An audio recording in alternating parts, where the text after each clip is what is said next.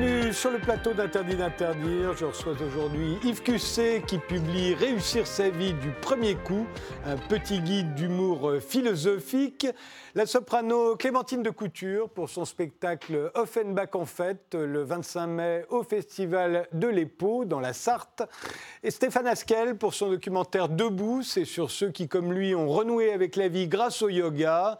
Laura Trompette pour son nouveau roman Vie de chien et Bruno Godichon pour l'exposition consacrée au peintre orientaliste Gustave Guillaumet qui se tient au musée de la piscine de Roubaix jusqu'au 2 juin. Mais commençons tout de suite par des images, des images qui symbolisent notre époque. Euh, Stéphane euh, Askel, euh, vous en avez choisi deux, hein. on va les voir apparaître tout de suite.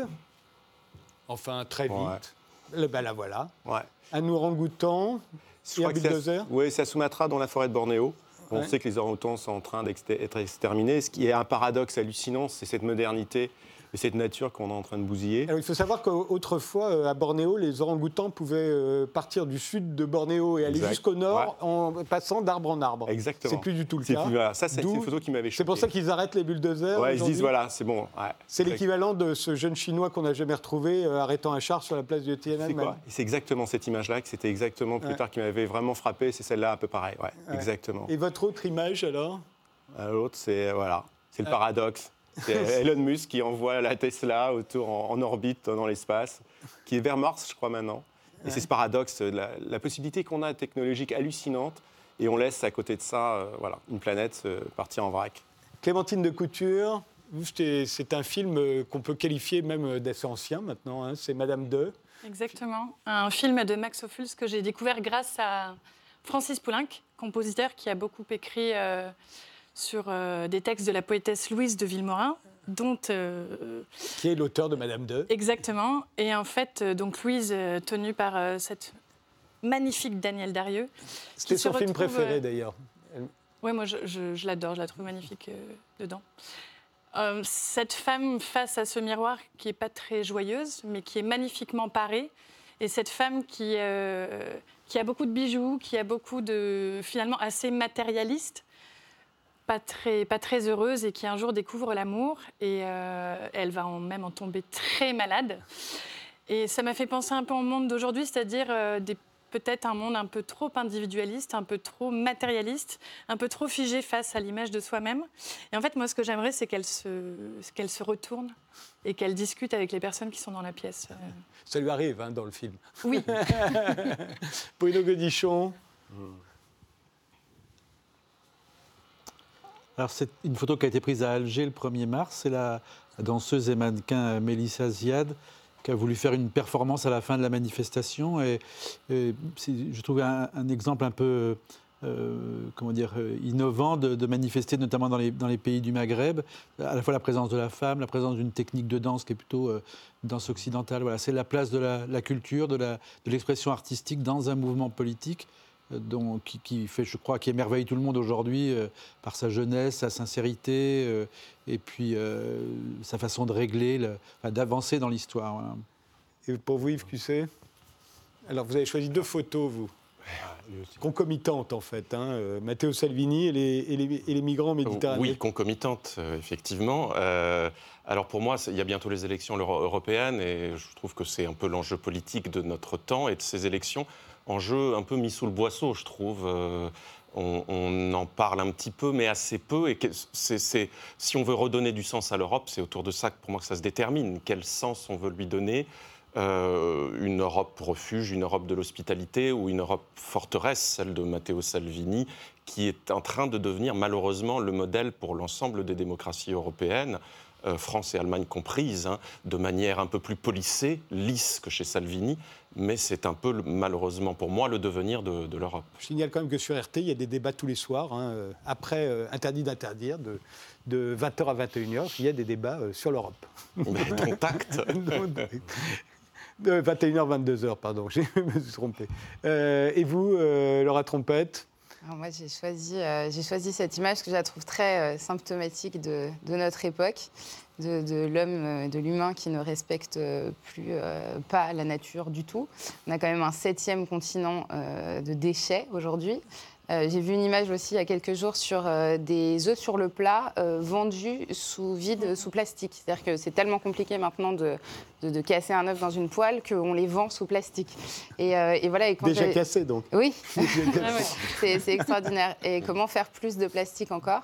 Et euh, je pense qu'il est largement temps euh, d'éveiller euh, encore plus les consciences sur ce sujet. Quand on voit qu'une couche culotte, euh, une couche bébé, pardon, euh, met 450 ans euh, à se dégrader dans la nature, c'est ça, ça fait réfléchir, sachant que moi-même j'en ai vu plus d'une euh, sur la plage. euh, voilà. Alors qu'est-ce qu'il faut Arrêter de faire des bébés ou changer de couche Euh, non, il faut arrêter de jeter euh, à la mer et de détruire euh, la faune marine, sachant qu'en 2050, on annonce qu'il y aura plus de plastique que de poissons dans l'océan. Ouais, ces océans C'est- plastiques, c'est un- les images qu'on a. sont Un, un drame quand même. Ouais. Eh bien, commençons.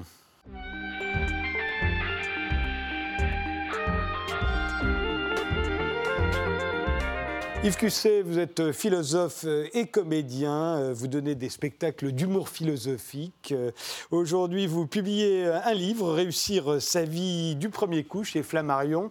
Euh, C'est un guide euh, humoristique, euh, encore une fois. Est-ce que l'humour euh, est une bonne manière de philosopher? Ah bah Ça, j'en suis convaincu, sinon je ne ferais pas ce que je fais. Alors, c'est aussi pour mon plaisir et celui des spectateurs. Il y a un bonheur de, rire, d'approcher les choses par là, mais je crois que c'est une puissance d'étonnement assez exceptionnelle. Je crois que tout le monde l'a vécu, c'est-à-dire le rire révélateur. D'un coup, se dit, ben oui, là, il vise juste, mais on se dit pas ça, on se dit pas ça suite à un argument, c'est dans un éclat de rire. Il y a une joie propre du rire qui est de mieux comprendre. Il y a une dimension euh, pensée du corps dans le rire. Et ça fait partie de la joie qu'on éprouve aussi, cette joie de comprendre presque sans effort, comme s'il y avait en nous ce pouvoir-là d'étonnement. Est-ce que euh, vous n'êtes pas tenté de privilégier le fait de faire rire Ah, là, je vais faire rire, allons-y, plutôt que de dire une chose véritablement philosophiquement juste? Bah, c'est un, équilibre difficile, vous avez raison, parce que.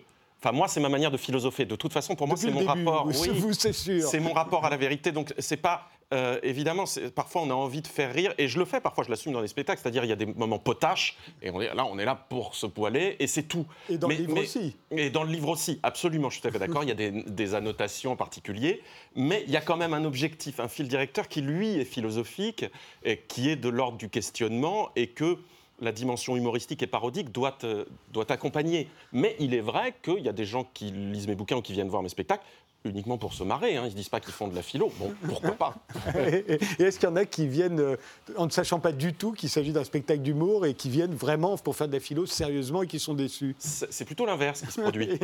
C'est-à-dire, il y a des gens qui me demandent, mais vous n'auriez pas fait de la philosophie euh, Mais euh, voilà. Et c'est arrivé, ce que vous me dites est quand même arrivé, des gens qui, qui pensaient aller à une sorte de conférence de philosophie. Et, ils avaient du mal à se dérider. Voilà. Pensant qu'ils trahissaient euh, ce noblard Oui, voilà. Et qu'il y avait un truc interdit, euh, effectivement. Euh, Alors c'est vrai qu'aujourd'hui, vous le dites dans votre livre, la vie, une vie, c'est devenu un objectif à part entière. Réussir sa vie, euh, c'est plus important que ça ne l'était autrefois. Euh, oui, c'est un vrai problème. La vie est devenue un objet.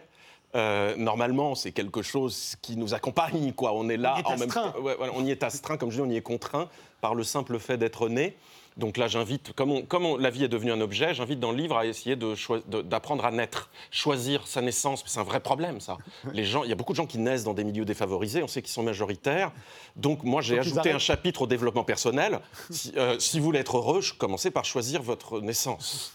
Euh, le contexte familial, le contexte social, etc., c'est préférable. Et donc, j'apprends aux gens à naître. Bah, c'est un peu ça le problème du développement personnel. Au fond, jusqu'où va-t-on? Si Parce on veut faire de la vie un objet qu'on maîtrise, qui serait de l'ordre de la performance, jusqu'où peut-on aller? Moi, le- plaisir de l'humour, c'est de porter un discours jusqu'à son extrême, où il devient absurde C'est parce caricatural. qu'aujourd'hui, réussir sa vie, la vie est devenue euh, euh, un objet euh, et, et il faut la réussir à tout prix. C'est pour ça que euh, les livres de développement personnel que vous parodiez dans ce guide ont un tel succès? Alors, je crois que le succès de- des, des livres de développement personnel, il est plutôt lié malheureusement au mauvais état général de la population.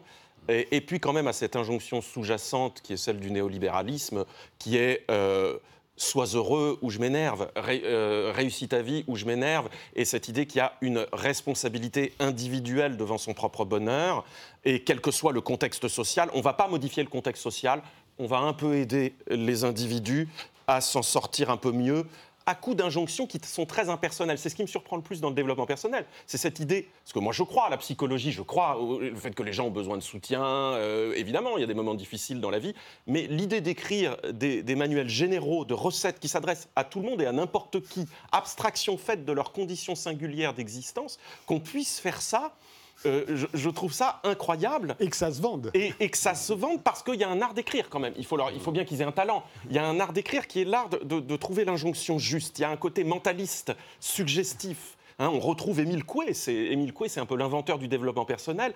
C'est, ces injonctions que moi, je m'amuse à parodier. Pour moi, le développement personnel, c'est un peu comme quelqu'un qui dirait à un condamné à mort qui va vers l'échafaud Détends-toi, ne t'énerve pas, calme-toi, respire profondément. Ou comme le bourreau Charles-Henri Sanson euh, euh, à Louis XVI, euh, lorsque Louis XVI va être décapité, qui lui dit Mais sire, couvrez-vous. C'est de cet ordre-là. Mais voilà, parce que Mais je- pourquoi c'est arrivé en France? Parce que je me souviens, dans les années 60-70, c'était un truc totalement américain. Je me souviens, il y a Ah bah, Dale, avait- Carnegie qui faisait Ouais. des best-sellers énormes. Comment se faire des amis, par exemple. Ouais. Mais en France, il en vendait trois ou quatre. Parce qu'il il a fallu le temps euh, de lui donner un, vernis philosophique, une, dimension un peu de, sagesse. euh, il fallait lui donner une légitimité intellectuelle. Si les, grands ponts du développement personnel aux États-Unis s'encombrent moins de cette légitimité intellectuelle. Donc il a fallu un petit moment et, pour que ça ait surtout euh, du succès. Et c'est vrai qu'avec. euh, là, on voit bien qu'il y a- un- marketing autour de la dimension philosophique de ces ouvrages. Quand on voit trois amis en quête de sagesse, entre le bouddhiste, le, philosophe et le psychologue, on, on voit qu'il faut trouver, la- ou, ou le Frédéric Lenoir qui utilise Spinoza en permanence, euh, il faut trouver une légitimité intellectuelle. On ne peut pas se contenter de donner comme ça des conseils abrupts. Ça, ça passe moins. Même si les, les- les livres, les grands livres de développement personnel ont été traduits en français, euh, comme ceux de Louise Hay, par exemple, c'est quelque chose, ça. Aussi. Et alors, quand on dit euh, réussir sa vie, c'est quoi réussir sa vie? Oh bah merde. Non, Vous en traitez Me voilà longuement. bien. Vous en traitez longuement. pas- J'ai pas eu le temps de relire mon bouquin avant de commencer. Euh, je, bah, je dis, apprendre à vivre. je dis, euh, la- seule chose à apprendre quand on veut apprendre à vivre, c'est que vivre ne s'apprend pas. Mais enfin, une fois qu'on a dit ça, Oui, euh, on a fait de la philo, mais on n'a on pas a- beaucoup on- voilà, avancé on a fait une- sur le chemin du développement on personnel. n'a pas beaucoup avancé.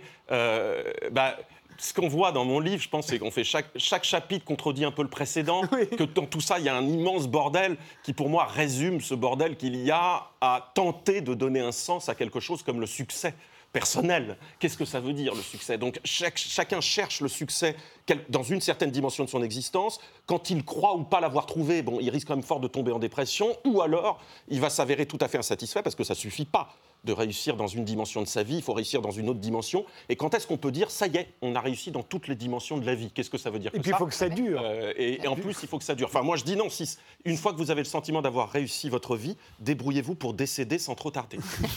Il faut, faut mourir au sommet. Absolument, comme les grands champions euh, sportifs. Alors, y a- a- vous dites euh, dans, dans ce livre qu'on peut rater sa vie sans s'en apercevoir, mais qu'on ne peut pas la réussir à son insu. Là, je ne suis pas tout à fait d'accord Ah, avec là, vous. Ça pourrait Euh, être un je me souviens d'un célèbre film de Frank Capra, La vie est belle, dans lequel James Stewart veut se suicider, euh, et croyant qu'il a raté sa vie. Et en fait, tout le monde va venir témoigner euh, du fait qu'il a totalement réussi, et il va le réaliser seulement à la fin du film, et donc être sauvé. Bon, mais il l'a réussi parce, parce qu'on lui donne cette chance. On est dans une fiction où tout le monde peut venir témoigner. Alors c'est ça le problème que je souligne de manière euh, humoristique aussi dans le bouquin, c'est que on ne peut pas réussir sa vie à son insu. C'est-à-dire qu'il faut qu'il y en ait au moins ou une conscience personnelle ou un témoignage extérieur. Ouais. Or, tant qu'on n'est pas mort, et c'est ça l'intérêt de la est belle, l'astuce de Capra, c'est de dire, voilà, au fond, euh, c'est comme si il était mort et que tout le monde venait témoigner, mais ça, ça n'existe pas. Donc, c'est ce que je dis, c'est pas comme la Légion d'honneur, on ne peut pas la recevoir à titre posthume. Le, le succès personnel, on ne peut pas le recevoir à titre Vous posthume. avez réussi votre vie euh, jusqu'à présent? Benoît Godichon? Parce que je suis le plus vieux, donc le plus près de la fin, c'est pour ça que vous m'interrogez. Euh, je ne sais pas, je me suis jamais vraiment Jamais posé la posé la question. question. Non, non, non. Clémentine, euh, le Godichon? Bah, moi, ça me fait penser un petit peu à mon métier, en fait. Euh, Ça me fait un peu rire parce que en ce moment, comme j'ai pas mal de, de- de- de concerts, il y a justement cette notion de succès qui arrive parce que les autres pensent que j'ai du succès. et et, euh, ouais. Et là, on est approchant embêté. la trentaine et étant quand même d'un milieu euh, plutôt de jeunisme, je me souviens à 20 ans où j'étais pas bien avant de rentrer, euh, bah, même avant une émission euh, radio ou un concert. Et maintenant à 30 ans, maintenant que je suis bien, que je me sens bien, eh ben on me dit vous êtes trop vieille. Donc cette notion de succès, moi, elle me fait plutôt rire dans le sens où je me sens bien dans mes baskets, je me sens en succès avec, euh, en fait, avec moi-même dans l'instant présent, mais pour euh, les autres, il faudrait que je sois euh, un petit peu plus jeune pour avoir du succès. Et il faut, dites-vous, euh, savoir affronter euh, les échecs. Ça, c'est quelque chose d'assez nouveau aussi dans la culture, notamment française, de penser l'échec. Notamment dans les entreprises, qu'on ne faisait jamais. Les, les entreprises, normalement, vous font la liste de leurs succès, jamais de leurs échecs. Là aussi, ça vient de- des anglo-saxons, Des anglo-saxons, puis qu'on apprend de ses échecs, plus souvent que de ses succès, Ça vient surtout de la pédagogie, ça s'est développé assez, trop, la- oui. assez tôt, pardon, la pédagogie de l'erreur, euh, et se dire que précisément on apprend et on se développe qu'en étant capable de reconnaître ce qui nous a empêché de réussir quelque chose. Donc il n'y a pas de voie directe pour la réussite, et ça c'est assez couru, et c'est très bien parce que l'idée c'est de réconcilier les gens avec eux. Donc là c'est le truc le meilleur, réconcilier les gens avec leurs propres échecs. On va se précipiter là-dessus. Il y, a- il y a un philosophe qui, qui va vers le développement personnel qui a écrit Les vertus de l'échec. Euh, et, Il y a la résilience aussi. Et- euh, et la résilience, bien sûr. Concept énorme succès. je, je m'en amuse beaucoup à travers un, un psychologue, on reconnaîtra sûrement pas son nom, que j'appelle Cyril Borusnik. Euh, et je m'en amuse beaucoup parce que je me dis, mais euh, c'est- c'est du- si la résilience est vraiment une source essentielle de la réussite, que faire des gens qui n'ont pas la chance d'avoir eu une enfance malheureuse ou d'avoir suffisamment souffert? Donc j'essaie d'imaginer une, un- une méthode de contre-résilience qui va permettre aux gens soit de retrouver en eux de la souffrance et de se faire souffrir, mais le problème c'est qu'on ne peut pas souffrir et avoir souffert, on ne peut pas revenir en arrière. Alors le meilleur moyen, c'est par sollicitude de faire souffrir ses propres enfants. Et c'est ce que j'explique euh, voilà, pour, pour- pour favoriser la résilience chez eux. Euh, Alors, parmi les nombreuses questions que vous abordez, il y en a une qui m'intéresse beaucoup, c'est est-ce qu'on peut réussir seul? J'ai l'impression que c'est de moins en moins vrai, vu le temps que prennent les acteurs à remercier toute une liste de gens quand ils ont un César. Euh, cela dit, un César, est-ce que vraiment c'est la réussite pour un acteur? C'est une autre question. C'est une réussite qu'on doit aux autres, puisqu'il faut savoir s'en faire aimer pour qu'ils votent pour vous. Mais, euh, mais Bah, je peut-on réussir partisan- seul? Ouais, je suis un partisan de la main invisible, moi, mais c'est la main invisible de l'autre. C'est celui qui vient vous aider au bon moment. C'est-à-dire, je dis que la Providence a bien fait les choses. Il y a quand même globalement l'humanité se divise en ceux qui ont envie de, de- de réussir et qui sont prêts à bouffer, à bouffer tous les autres pour ça, et puis ceux qui sont prêts à les servir. Alors ça, ça, Ça, c'est ça se divise assez bien. Et euh, bon, il y en a plus. Et, et il faut trouver simplement, il faut pas se tromper. Il faut trouver la bonne personne. C'est ce que je dis. Moi, j'ai réussi à trouver la bonne personne pour écrire mon propre livre. Hein, et, et donc, il le fait à ma place. Et j'espère bien obtenir le succès euh, grâce au livre qu'il aura écrit. Le livre euh, s'intitule Réussir sa vie du premier coup. Pourquoi du premier coup? Ah, euh, bah, Outre le ça- fait que c'est plus joli. Pour moi, ça résume le paradoxe qu'il y a à demander de réussir sa vie. C'est-à-dire, quand on dit du premier coup, tout d'un coup, le paradoxe apparaît. Ça n'a pas de sens. Pour réussir, il faut pouvoir faire des essais et des erreurs. Il faut pouvoir revenir en arrière. A priori, avec la vie, c'est un peu compliqué. C'est ce que je suggère à un moment. C'est de dire à quelqu'un qui est dans ses derniers instants et qui dit ah là là, c'est terrible, je vais mourir et j'ai totalement raté ma vie. C'est de le consoler en lui disant, mais tu feras mieux la prochaine fois. Eh bien, ça vient de paraître chez Flammarion.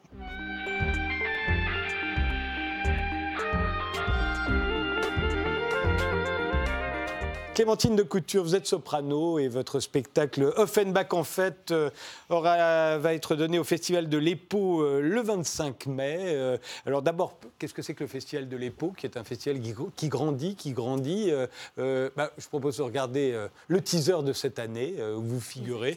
Le Festival de l'Épau, c'est ça.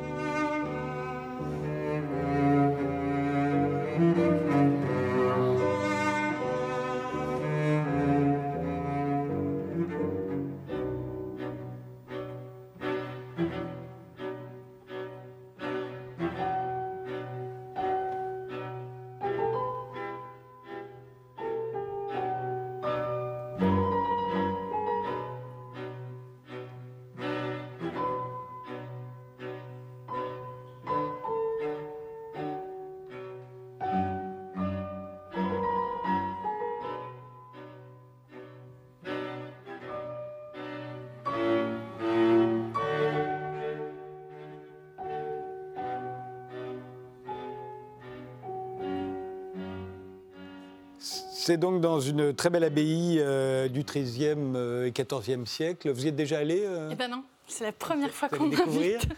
Mais euh, j'ai hâte d'y aller.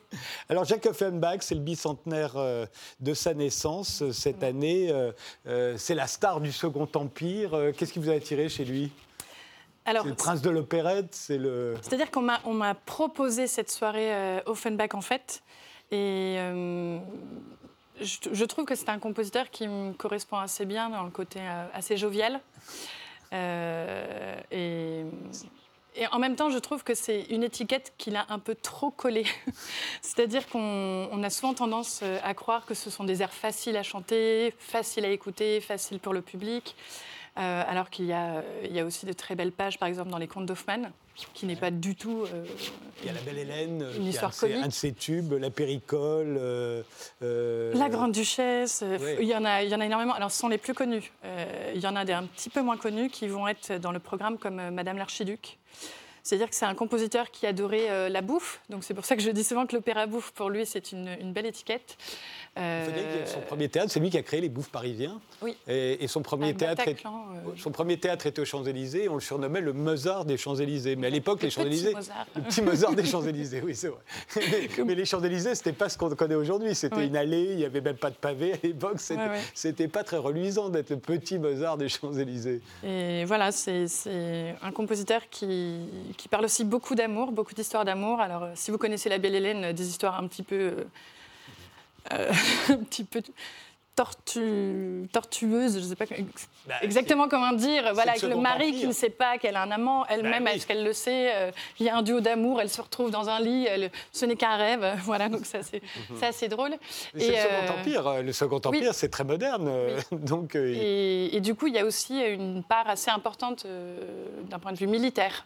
C'est un grand amoureux des militaires. Et il aime bien aussi les, les rendre un peu ridicules. Mais est-ce que ça n'est pas parce que c'était la mode à l'époque euh, Ah, Aujourd'hui, tout le monde veut être acteur, mais à l'époque, tout le monde voulait être militaire. hein. C'était ça, la, la profession vraiment valorisée. L'amant dans le placard, il était souvent militaire. hein. Il n'était Voilà. était pas acteur à l'époque. hein. Donc euh, voilà, l'amoureux du pâté, l'amoureux du vin euh, dans la péricole avec cette fameuse griserie. Euh, Mais enfin, voilà. musicalement, c'est fort, euh, Offenbach, euh, parce qu'après le Second Empire, il a vécu un peu une disgrâce. et puis, c'est jamais que de l'opérette. on prend ça moins au sérieux que l'opéra, parce que c'est plus court Ah en général, et, et plus gai. C'est. Bah, on a souvent tendance à dire que le rire, c'est pour ça que ça me faisait un peu rire tout à l'heure, que le rire est, est facile en fait, alors qu'il a écrit des pages qui sont, qui sont magnifiques et pas évidentes à techniquement à interpréter. Et euh, c'est souvent le mot, euh, le mot opérette, en tout cas dans le milieu de l'opéra, moi qui, qui, qui fais les deux, il est souvent très mal vu. D'ailleurs, on dit souvent un chanteur d'opérette, c'est pas bien vu. Non. Voilà, c'est un petit peu comme un, un accordéoniste qui fait de la guinguette, quoi. Ouais. Alors qu'il y a un répertoire euh, magnifique. Et, Et alors, vous, en tant que chanteuse d'opérette, euh, ça arrive de vous, de vous coûter cher euh, côté opéra Oui, mais je m'en fiche. Ah bon Bon, bah, Est-ce que vous êtes Ça devenu m'a jovial déjà un peu coûté. bah, parce qu'en fait, on, on, on est dans un monde où, où on peut euh, rencontrer, bah, par exemple, sur un plateau, je peux très bien rencontrer un rappeur. Ouais. Euh, hier, j'étais euh, en Suisse avec un DJ électro. Donc, on, on est dans un monde où on peut se rencontrer alors qu'on vient de milieux très différents et en même temps, on est très cloisonné. Et quand même, le milieu artistique, il est assez cloisonné. Moi, je, je- Quoique je- musicalement, euh, on dit que le style d'aujourd'hui, c'est comme la fusion. C'est l'impression Ouais. que toutes les musiques se mélangent, comme elles se renouvellent Mais ça assez fait peu. des années qu'elle existe la fusion, mais ça devient à la mode, donc bah, ça parce que devient ça se renouvelle peu. Donc il n'y a pas tellement de nouvelles musiques, donc euh, on les fait toutes fusionner les, uns- les unes avec les autres. Mais, mais c'est un petit peu comme faire euh, ressortir le répertoire de l'opérette euh, aujourd'hui.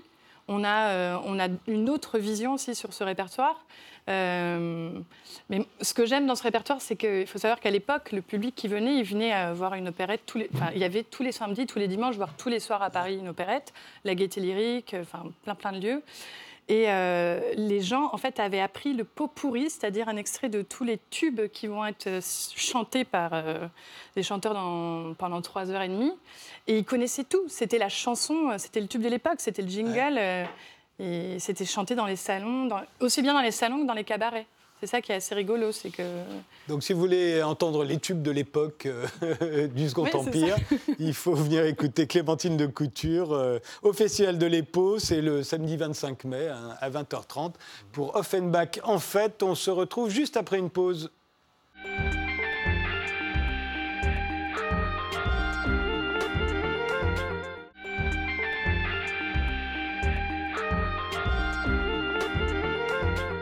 Mes invités sont aujourd'hui Yves Cusset pour réussir sa vie du premier coup, la soprano Clémentine de Couture pour Offenbach en fête au Festival de l'Épau, Laura Trompette pour son roman Vie chien et Bruno Godichon pour l'exposition consacrée au peintre orientaliste Gustave Guillaumet au musée de la piscine de Bouroubaix et enfin Stéphane Askel qui est photoreporter, documentariste dans Respire qui était paru il y a trois ans. Vous aviez raconté comment le yoga vous avait sauvé la vie, vous aviez une maladie qui risquait de vous laisser paralysé. Euh, aujourd'hui, vous sortez un film, Debout, actuellement dans les salles. C'est un tour du monde de ceux qui soignent ou qui se soignent par le yoga. Euh, vous êtes allé à, leur rencontre. On va regarder tout de suite euh, la bande-annonce. Tout a commencé par une promesse. Pour la tenir, j'ai dû apprendre à me relever, à tenir debout, à marcher. Les personnes que j'ai rencontrées m'ont éclairé, chacune à leur manière. You're telling me exactly what you need. Ce sont des cours où on prend soin de chaque personne selon euh, les problèmes dont ils souffrent. J'ai l'impression d'arriver au donjon des tortures. Vous aviez décidé de vous en sortir. Pourtant, le yoga, franchement, ça me tentait pas. Moi, ma famille, quand je leur dis que je fais du yoga, ils se foutent de ma gueule. Dès que je suis stressée, je fais une posture de yoga. Tenir debout, l'équilibre, quelques pas. Voilà mon nouveau combat. I decided to train Kenyans to be teachers. I want to start with teaching the youth and leading the youth to finding practices to keep developing their inner world. Mais la douleur est ma nouvelle compagne, alors je continue ma pratique quotidienne. Your practice demonstrates what yoga really is, something that could be transmitted to the MS population. Je comprends la puissance du yoga, son pouvoir de reconstruction sur des êtres broyés par la vie. San Quentin, l'une des prisons les plus violentes des États-Unis. Ma quête est universelle. Elle semble se jouer des barrières que les hommes érigent. I went through the emotional current of the world because sensual life is momentary, spiritual joy is permanent. Maintenant que je suis à nouveau un homme debout, je peux vous emmener à la rencontre de ces êtres exceptionnels.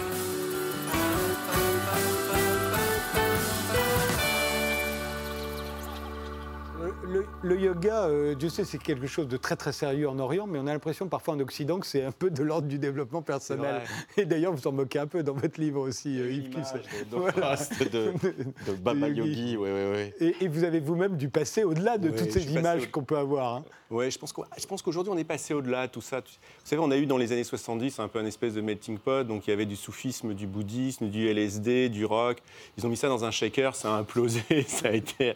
Et donc, il y a des étiquettes qui sont restées. Et justement, quand moi j'ai eu la, possibilité de partir et de dire tiens, je vais aller voir, j'avais vraiment aucune, euh, aucune a priori. C'était pas pour moi un truc qui, était, qui allait me sauver. C'était pas quelque chose que je trouvais complètement. Enfin, vous marchez bien quand même maintenant. Ouais, hein. ouais, J'ai pas récupéré la jambe droite, mais à l'époque, après les opérations que j'ai eues, où j'étais avec des couches, une sonde urinaire, les médecins m'ont dit on ne sait pas. On ne sait pas. Et en fait, j'ai eu un parcours en rééducation classique, etc. Et un jour, la première personne qui m'a dit tu vas t'en sortir, ça va être long, ça va être pénible, c'est une professeure de yoga.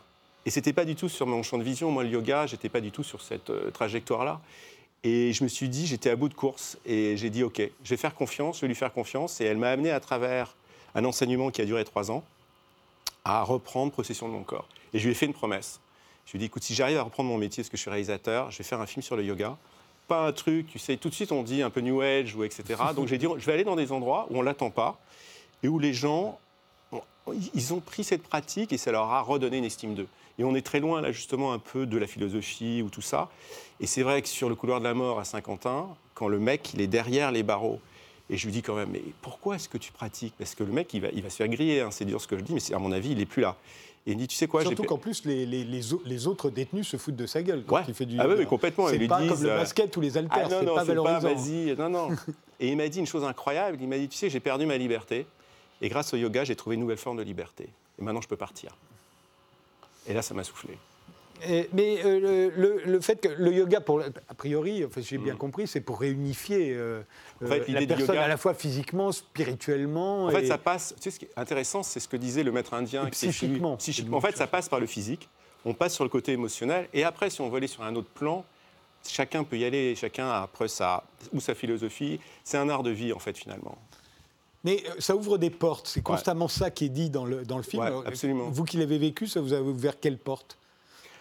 Récemment, j'en parlais à quelqu'un, je lui disais en toute honnêteté, tu sais, avant, j'étais tellement fixé sur une chose, et justement on en revient, c'était... Réussir sa vie À réussir ma vie, réussir ma vie, il fallait que je passe les étapes de réalisateur, qu'on voit mes films à la télé, et tout d'un coup, ça a transformé ma vision de la vie, des choses en général, et du rapport à l'autre. Et surtout parce que c'est passé par moi, le rapport que j'avais avec moi-même, où j'avais une telle sous-estime de moi qu'il fallait absolument que je paraisse que ça marchait pour moi, etc.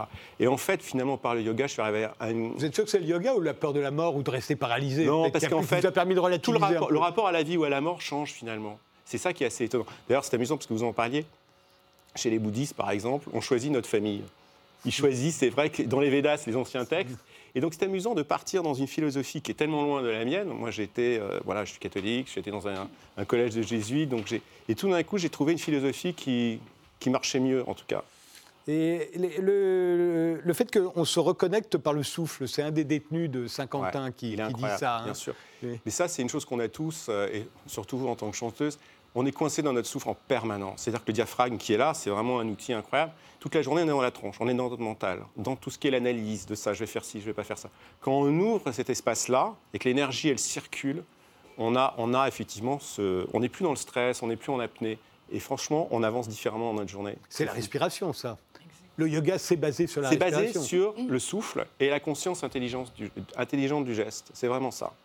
Vous avez fait du yoga, euh, Laura Trompette Non, mais ça me fait penser à la méditation que j'ai découverte il y a quelques bah, en mois. fait, le yoga, très lié. Le yoga, c'est pour arriver à la méditation. C'est pour arriver à cet état, justement, de calme et de prise de conscience. De, reconnexion, avec le souffle, le corps, effectivement. Euh, et ça, ça, ça, ça apporte beaucoup. Vous avez fait du yoga Ah, j'en fais, oui. Ah, ah, oui, oui. Et ça vous reconnecte, ça vous ouvre des portes bah, C'est-à-dire se, se, recentrer. Euh, pour moi qui suis souvent entourée d'une soixantaine de musiciens, de 200 choristes, de techniciens, de euh, H24, ça permet en fait de, de, me recentrer, de, de, me retrouver et du coup de pouvoir reprofiter du monde qui m'entoure au quotidien. Euh, Stéphane Esquel, vous avez été nommé euh, ambassadeur de bonne volonté par l'UNESCO. Ça consiste en quoi? En fait, c'est un titre qui donne. En fait, on avait fait une soirée à l'UNESCO justement pour aller dans la journée mondiale du yoga maintenant, tous les 21 juin. Et en fait, ils m'ont demandé, les Indiens, ça les amusait en fait qu'un occidental parle du yoga. Donc ils m'ont demandé justement en Occident de, j'allais dire, transmettre, parce que toute la transmission, le yoga, c'est le but du yoga, c'est transmettre. C'est pour ça qu'on a une discipline millénaire aujourd'hui dans notre siècle. Je pense vraiment que c'est l'outil le plus moderne qu'on ait. Et donc ils m'ont demandé d'être ambassadeur. Ils donnent des titres à différentes personnes pour défendre des causes. Et donc j'ai accepté parce que j'ai trouvé que l'histoire était dingue et que c'était sympa de pouvoir justement. Et je le vois aujourd'hui quand je présente le film en province et je vois à quel point ça joue. Il y a un pouvoir d'identification incroyable parce que moi je ne pouvais pas marcher. Aujourd'hui le yoga m'a permis de marcher. Et donc pouvoir le transmettre, c'est super. Moi j'adore. Yves Cusset, vous allez arrêter de vous moquer du yoga Alors, euh, Non, mais ce qui me plaît, c'est que la présentation elle est en première personne. C'est-à-dire, ça c'est une vieille tradition philosophique. C'est voilà ce que j'ai vécu. J'ai une, euh, voilà ce que j'ai traversé et j'en parle aux autres. Il n'y a pas cette dimension d'impersonnalité qu'on peut retrouver mm. dans certains types de conseils de, développement personnel. Mm. Parce que généraliser est extrêmement compliqué. Après, moi, je peux m'amuser sur les exercices de respiration. Autrefois, la philosophie voulait nous apprendre à mourir. Aujourd'hui, avec le yoga, on va plutôt apprendre à expirer. voilà. Mais expirer, si on n'inspire pas à nouveau derrière, ça peut effectivement être dangereux. Euh, donc le film s'appelle Debout. Je précise, euh, enfin, j'ajoute que vous venez de publier, enfin, votre dernier livre il est publié depuis quelques mois déjà. C'est Écouter. Euh, il est paru au, courrier du livre. Euh, c'est euh, Écoute, pardon, c'est plus respire. Hein, c'est plus on est passé à l'écoute, justement. Mais tu sais, il y a en fait, il y a vraiment une chose. On n'apprend pas à respirer à l'école. Et moi, j'ai vu ça chez les gosses quand j'étais à Gardanne. Et on n'apprend pas à leur, alors juste à être à l'écoute des autres. Et moi, je me suis dit, c'est pas possible. Moi, j'ai été élevé comme ça. J'en ai fait les frais parce que c'est une des raisons pour laquelle je me suis retrouvé avec ce qui m'a paralysé. Et je me suis dit, si on peut apprendre ça. Et quand j'ai tourné dans cette école à Gardanne et que j'ai vu les enfants dans une région hyper violente, ils sont ils sont dysgraphiques. Et quand on leur a amené le yoga, quand on leur a amené des musiques, euh, du Mozart ou des choses, ça les a mis dans un état justement, ils sont plus allés se frapper dans les cours d'école. Ils ont commencé à être plus concentrés en cours. Et là, je me suis dit, il faut vraiment. J'avais envie de continuer à transmettre, en fait. Surtout, on n'apprend pas ça aux enseignants.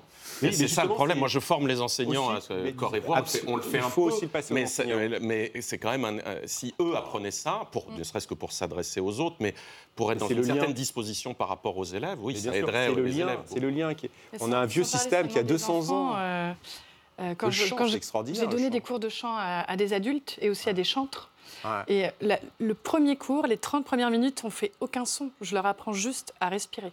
C'est essentiel. Ah oui, c'est incroyable. Eh bien, respirons pendant une seconde le temps du jingle.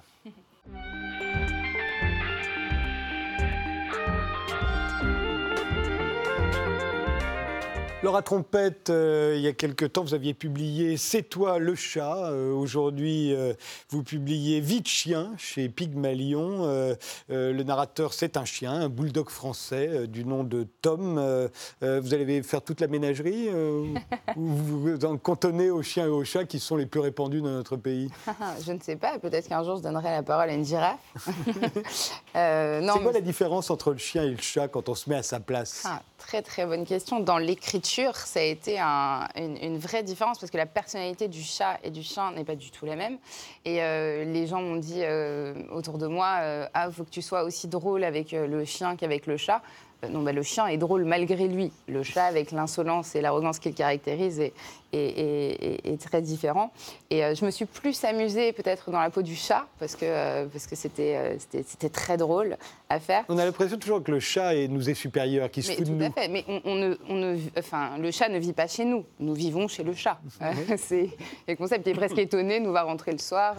Ah bon, bah t'es chez moi, toi. Ça, c'est... Et, essayer d'imaginer, ça faisait très longtemps quand j'ai écrit C'est toi le chat, ça faisait longtemps que j'avais envie de me mettre dans la, dans la peau d'un chat, dans ses pensées. Euh, et, Alors que le chien, c'est notre ami, quoi. Le chien, c'est notre ami. Il est soumis, il est obéissant. Il a besoin de nous, euh, il a un rapport à nous qui est tout à fait différent. Il essaye de nous plaire. Le chat n'essaye jamais de nous plaire, sauf s'il a très très faim. Mais sinon, jamais. Mais euh, est-ce que le, chien, euh, est-ce qu'on comprend, est-ce que, est que vous savez quand le chien est content? À part le fait qu'il remue la queue, mais ça c'est une banalité. Mhm. Euh, qu'est-ce qui rend véritablement content, heureux un chien? Alors je pense qu'on ne peut pas faire de généralité, ça dépend du chien, ça dépend du maître, ça dépend de... C'est, enfin, comme Et nous, alors celui que vous avez inventé, celui que vous avez créé? Qu'est-ce qui rend heureux Tom? Bah, Tom, son histoire commence parce qu'il a, il a perdu sa maîtresse qui est malheureusement décédée. Euh, blanche et il se retrouve, euh, comme souvent dans ces cas-là, euh, dans un refuge parce que personne ne peut. À la SPA. À la SPA, donc à la SPA de Volpénil. Et, et, personne ne peut le récupérer. Et derrière ces, barreaux, du haut de ses un peu plus d'un an, il espère qu'il ne va pas passer le second Noël de sa vie. Mais est-ce que vous en êtes sûr? Je me suis demandé si ça se trouve, au fond, il préfère la solitude. Peut-être que les chiens préfèrent être tout seuls, même dans une boîte à la SPA, plutôt que d'être avec nous. Alors honnêtement, euh, il suffit d'aller à la SPA, euh, de regarder dans les yeux ces, chiens et ces chats. Euh, et, en fait, tout est transmis comme ça. Quoi. Enfin, alors après, il y, en a des plus tristes que d'autres. Il y a ceux qui cessent de s'alimenter. Il y a ceux qui tournent en rond, même si on s'occupe très bien de là-bas. Hein. Enfin, les, D'ailleurs, une partie des, revenus de ce livre va être rétrocédée à la SPA que vous avez fréquenté pour l'écrire. Exactement. enfin, pour moi, c'était, enfin, la SPA en général. Et pour moi, c'était très important, puisque je suis personnellement euh, très concerné par la cause animale et, euh, donner la voix à un chien de la SPA sans derrière que le livre soutienne la cause me paraissait inconcevable. Et on a l'impression justement que le... autrefois, quand on se mettait à la place d'un animal au 19e siècle, par exemple, l'animal qui parlait dans les livres, je pense à la la comtesse de Ségur, était très, nous était inférieur et il vivait son infériorité. Aujourd'hui, votre chien se sent notre égal. Non, euh, c'est un effet de l'époque, ça? Tom, Tom, il se sent pas notre égal, euh, pas du tout. Euh, le, Harold, le héros de C'est toi le chat, se sent bien supérieur à nous, c'est certain. Surtout qu'il a été abandonné dans un aéroport lâchement, donc. donc il a une petite dent, voire même la mâchoire contre l'être humain. Euh, mais Tom, non, il n'est pas comme ça. Il, va, en fait, dans ce livre, vraiment, euh, au-delà du fait qu'un de mes narrateurs est effectivement ce bulldog français, euh, c'est vraiment euh, l'histoire d'une rencontre entre euh, ce chien et un adolescent qui a vécu dans le système de l'aide sociale à l'enfance. Oui, ça veut dire qu'il a été ballotté de, foyer en, foyer et il se retrouve enfin dans une famille. Voilà, il va enfin se retrouver. Au même moment où le chien lui-même est adopté à la SPA par cette même famille. Exactement. En fait, cet adolescent, Maël, qui a, qui a un peu plus de 14 ans, euh, a été dans des foyers, dans des familles d'accueil désastreuses vraiment. Euh, et, il se retrouve dans cette famille Lyon, qui est composée donc, euh, de la mère Alicia, du père Jacques et de leur fils biologique Pierre, qui a similairement le même âge que, que Maël. Et, les deux adolescents, ça va être très compliqué la cohabitation entre eux parce qu'il y en a un. D'ailleurs, normalement, ça n'arrive jamais, ça. Non, Euh, C'est-à-dire que quand un, enfant est, est adopté euh, par une famille d'accueil, il n'y a pas d'enfants du même âge. Non. En général, c'est les enfants plus âgés. Voilà, alors c'est très rare. Mais J'ai pris une petite liberté en écrivant ce livre, effectivement, euh, parce que ça ne se passe pas toujours. Enfin, ça se passe très rarement comme ça. Ça peut arriver, mais c'est très rare. Et, et en fait, cette, cette cohabitation va être compliquée. On a deux personnalités très différentes. Maëlle ne vit jamais sans sa guitare, ce qui exaspère Pierre, qui est lui un, un sportif très populaire au lycée. Et puis Pierre, est au collège, pardon. Et Pierre a, a- a toute cette vie avec sa famille. Il a l'impression que tout d'un coup, Maëlle va lui retirer ça, alors que Maëlle, lui, cherche un endroit enfin pour avoir une vie entre guillemets normale. Et le chien va avoir un rôle euh, euh, fédérateur. C'est là où, enfin, toute la position du chien dans une famille, au-delà du fait que le chien compte aussi, mais euh, prend son sens parce que, parce que le chien est un lion, en fait. Et, euh, et- et toutes ces personnalités, ces quatre personnalités sont très différentes, mais leur point commun, ça va presque être Tom. Ça va être Voilà. le chien. Ouais. Le chien, d'ailleurs, euh, pour vous, c'est quelqu'un qui épie les, les rituels des humains. Oui. Et, et il va soit les encourager, quand euh, il a l'impression qu'on va le sortir, par exemple, il encourage. Quand il a l'impression que tout le monde va partir, il dissuade. Oui, Enfin, il essaye fait. de dissuader. Mais oui, mais c'est vraiment comme ça qu'ils fonctionnent, les chiens? Pour moi, oui. Alors, j'observe mon chien en permanence et, et- et je l'ai encore plus observé en écrivant ce livre. Et, euh, et vraiment, enfin, c'est, c'est- alors déjà, ils entendent tout. hein. on ouvre quelque chose, euh, un paquet de quelque chose, ils vont tout de suite euh, débouler en pensant que c'est pour eux, évidemment.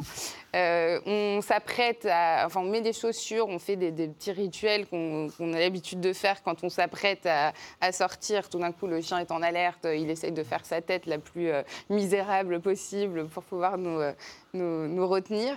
Oui, je pense qu'ils ils sont, ils, nous- regardent beaucoup plus que les chats. Mm. Euh, le chat, le chat, on s'en va. Il a, la Et c'est intelligent, un chien? On dit que c'est fidèle, mais est-ce que c'est intelligent? Euh, Est-ce que c'est intelligent? Je On fait pense. plus de crédit au chat dans ce domaine. hein. Je pense que le chat est plus intelligent. Après, euh, il y a une réplique de Tom dans le livre qui, que, que je me suis amise à écrire où il dit que euh, le chat se sent supérieur au chien en permanence. Alors pourquoi? Parce qu'il court plus vite, qu'il a une plus longue queue. Et, et Tom fait une énumération des chiens d'avalanche, des chiens d'aveugle, des, des chiens de sauvetage, etc. Et il finit par où s'exprime la prétendue supériorité du chat dans tous ces domaines Nulle part. Voilà. Ça s'intitule Vie de chien, c'est signé euh, Laura Trompette et c'est paru chez Pygmalion.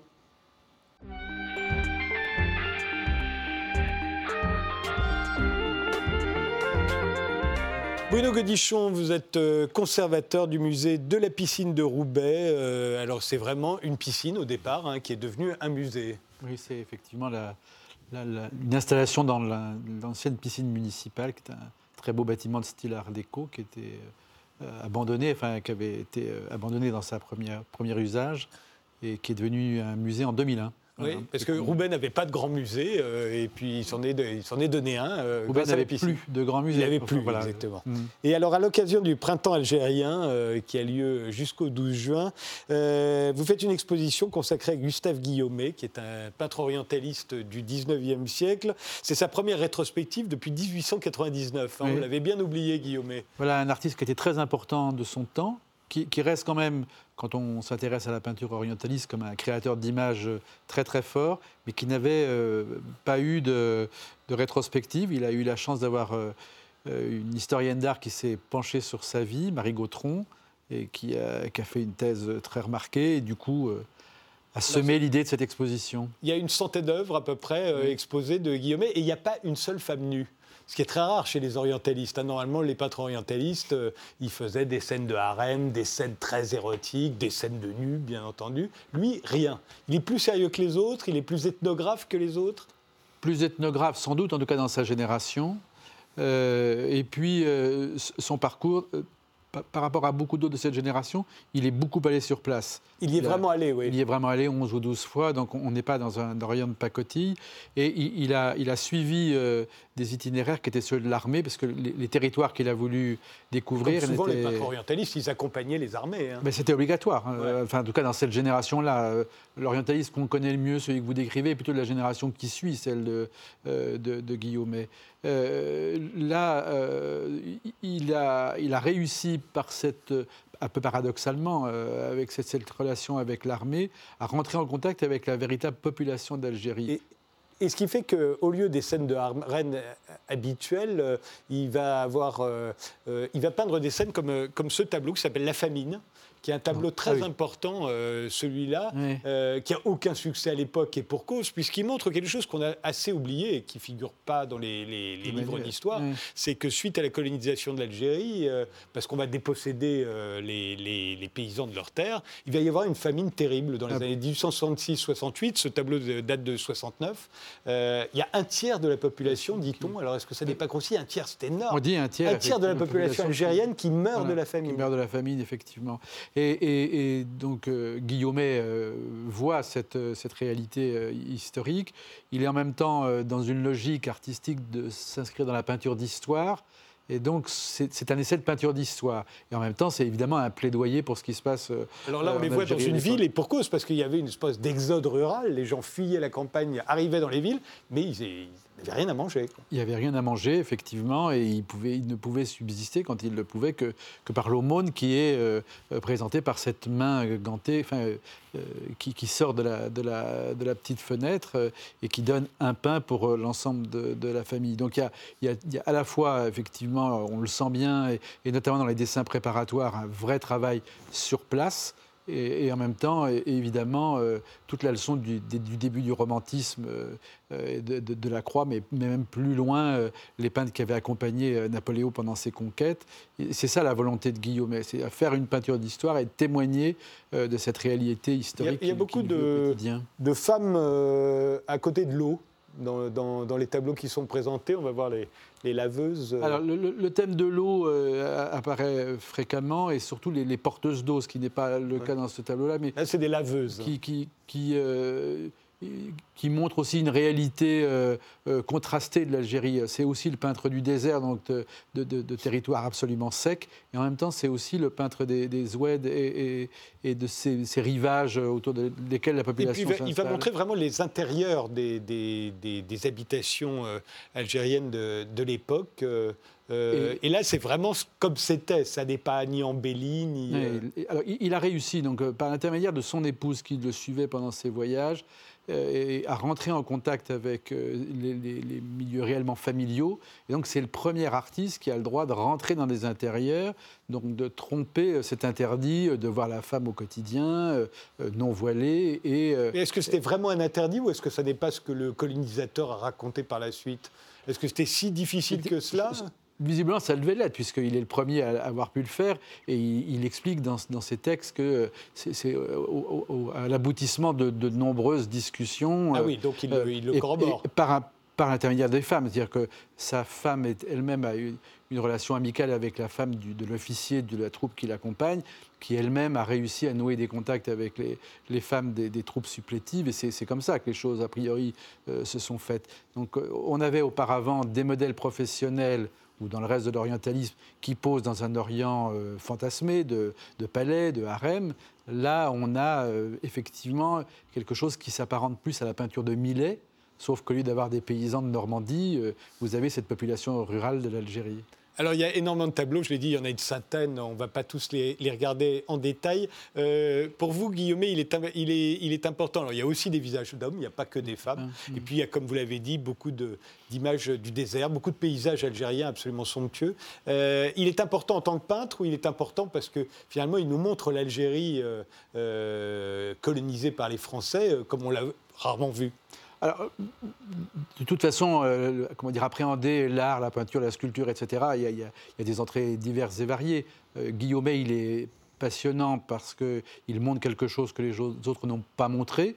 Euh, et en même temps, il est aussi euh, euh, passionnant parce qu'il le montre bien. C'est un, très très bel artiste. Il compose formidablement bien. Il a, notamment ces grands tableaux du désert sont, sont des, des- des- des images On les aperçoit sublimes. dans les, dans les, les photos d'ensemble Mm. qu'on voit de, de l'exposition. On voit effectivement des, Bon, ce, ce- ce tableau-là qu'on voit à gauche, par exemple, qui est tout à fait extraordinaire, qui est construit comme une vanité avec ce, ce squelette de, de- de chameau ou de dromadaire au, au premier plan, puis ce vide abyssal dans lequel, tout au fond, presque dans une vision un peu surréaliste. On ne sait pas si la, la méharée arrive ou, repart. Voilà, c'est, et, c'est une image qui va avoir beaucoup d'influence. Autant euh, la famine en Algérie est un tableau qui n'aura pas de vrai succès, autant euh, euh, le Sahara, qui sera rebaptisé ensuite le, désert, est un tableau qui, va être très très important dans la construction à la fin du 19e siècle de, l'idéal algérien. Dans le cadre du, printemps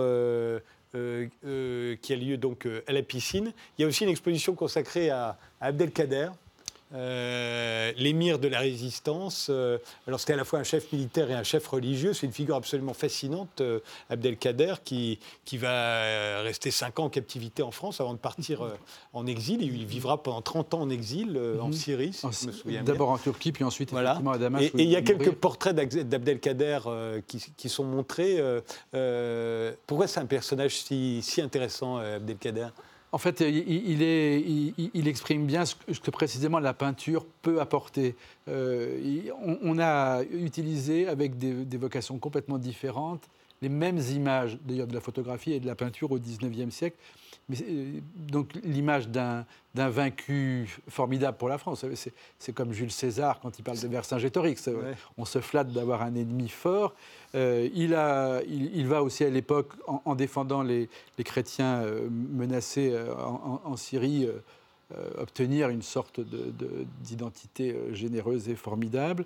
Et puis, en même temps, quand l'Algérie, en 1965, va vouloir euh, rapatrier euh, les cendres d'Abdelkader pour euh, les inhumer dans le carré des martyrs de, de la Révolution, elle ne va pouvoir s'appuyer que sur ces images faites par les Français. Euh, d'ailleurs, à ne pas savoir s'il avait les yeux clairs ou les yeux foncés, mais on retrouve toujours la même posture des deux ou trois tableaux euh, qui sont à Versailles pour l'essentiel et qu'on présente dans l'exposition. Eh bien, c'est au musée de la piscine de Roubaix, dont Bruno Godichon est le conservateur jusqu'au 2 juin. Merci tous les cinq d'avoir participé à cette émission. Réussir euh, sa vie du premier coup d'Yves Cusset, c'est chez Flammarion. vie de chien de Laura Tron c'est chez Pygmalion. Le film de Stéphane Askel, euh, Debout, euh, il est déjà dans les salles et son dernier livre, euh, Écoute, est sorti au courrier du livre. Clémentine de Couture, elle se produira dans Offenbach en fait le 25 mai au soir, c'est samedi, c'est un samedi, au Festival de l'EPO. Merci de nous avoir suivis et rendez-vous au prochain numéro.